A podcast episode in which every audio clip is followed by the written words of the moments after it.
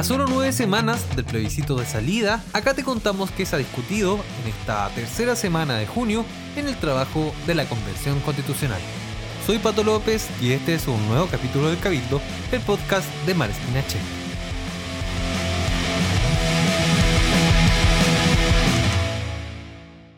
¿Se abre la sesión? Sí, juro. Sí, juro.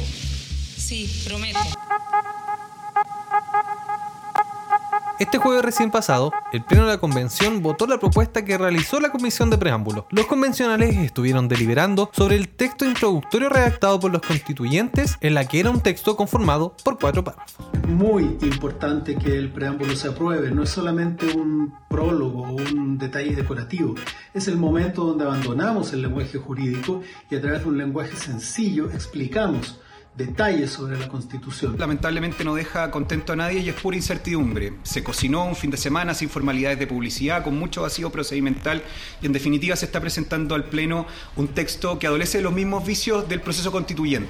Eh, recordar que hay constituciones en el mundo que no tienen preámbulo, otras que sí, entonces al final es decisión del Pleno. Previa a esta votación, el hemiciclo estableció un quórum de dos tercios para la aprobación de este texto. Esto debido a que el no tratarse de una norma no estaba definido cuántos respaldos se requería para dicho efecto. Uno de los puntos que marcó el debate entre los convencionales era el inciso segundo que hacía alusión al estallido social y a la fuerza de la juventud. En concreto, este señalaba que Considerando los dolores del pasado y tras un estallido social, enfrentamos las injusticias y demandas históricas con la fuerza de la juventud para asumir esta vía institucional a través de una convención constitucional ampliamente representativa.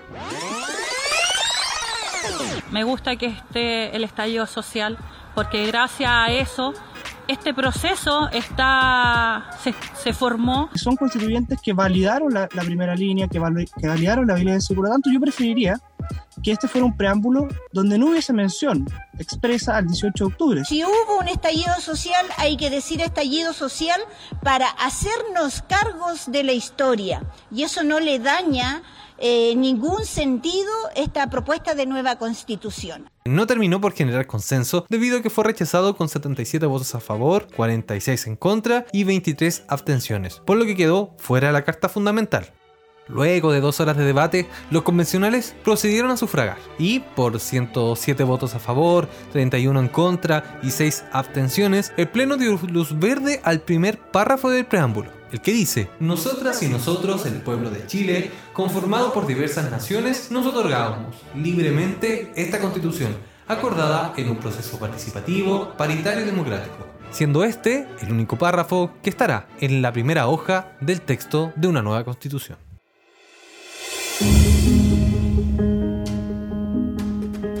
En otro tema, en el capítulo anterior te contábamos la polémica que se generó por la no invitación de los expresidentes de la República al acto de entrega del proyecto de nueva constitución. Esta medida fue posteriormente cambiada por la mesa directiva invitando a los exmandatarios. Sin embargo, tanto como Ricardo Lagos y Eduardo Frei se restaron prontamente a participar. De igual forma, Michelle Bachelet no lo ha hecho por una vía formal, pero sí hay un tope de agenda en el cargo que ella ocupa en Naciones Unidas. Y el último en restarse fue Sebastián Piñera, quien oficializó su decisión de no sumarse a la actividad agendada para el 4 de julio. Es curioso que alguien creyera que un expresidente sí iba a ir a este acto no oficial, simbólico que organizaba la mesa de la convención, ya que por una parte este es un proceso abierto, del cual la ciudadanía tiene la última palabra, y por otra parte la convención precisamente nos ha dado señales de seriedad. No nos sorprende, recordemos que durante su gestión eh, y a pesar del mandato constitucional que tenía de prestar apoyo a la convención, brilló por su ausencia. Aquí se respetan las posiciones eh, de todos.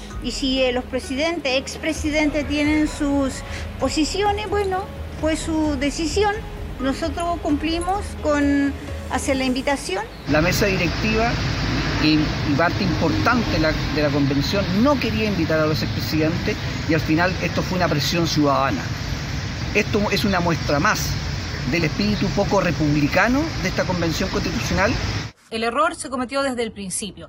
El desaire se hizo en un principio. Yo entiendo que ninguno de ellos quiera ir porque nadie quiere ir a una fiesta a la que no querían invitarte desde el principio. Desde luego que los presidentes y los expresidentes de la República ocupan un lugar especial. Y desde esa perspectiva lo que yo solicito es que hagan todos los esfuerzos posibles, reconsideren su decisión. Y... Las condiciones en que se dio esta invitación, que terminó siendo agraviante, humillante, me parece absolutamente comprensible que ningún presidente de la República quiera asistir.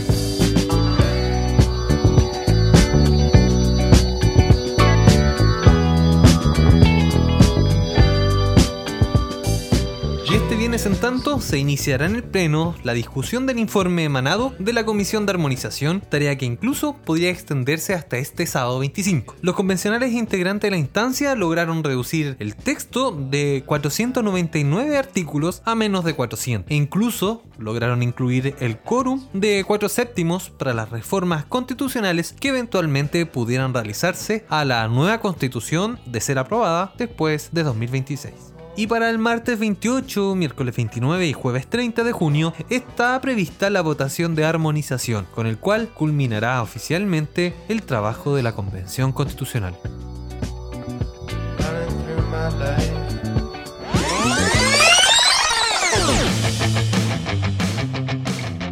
El Cabildo es una producción original de Malespín puedes escuchar en todas las aplicaciones de podcast. Y si te gustó este capítulo, comparte con alguien a quien le pueda interesar. Búscanos también en Twitter e Instagram como nuestro sitio web malespinacheck.cl y lupaconstitucional.cl. Este proyecto cuenta con el apoyo de Google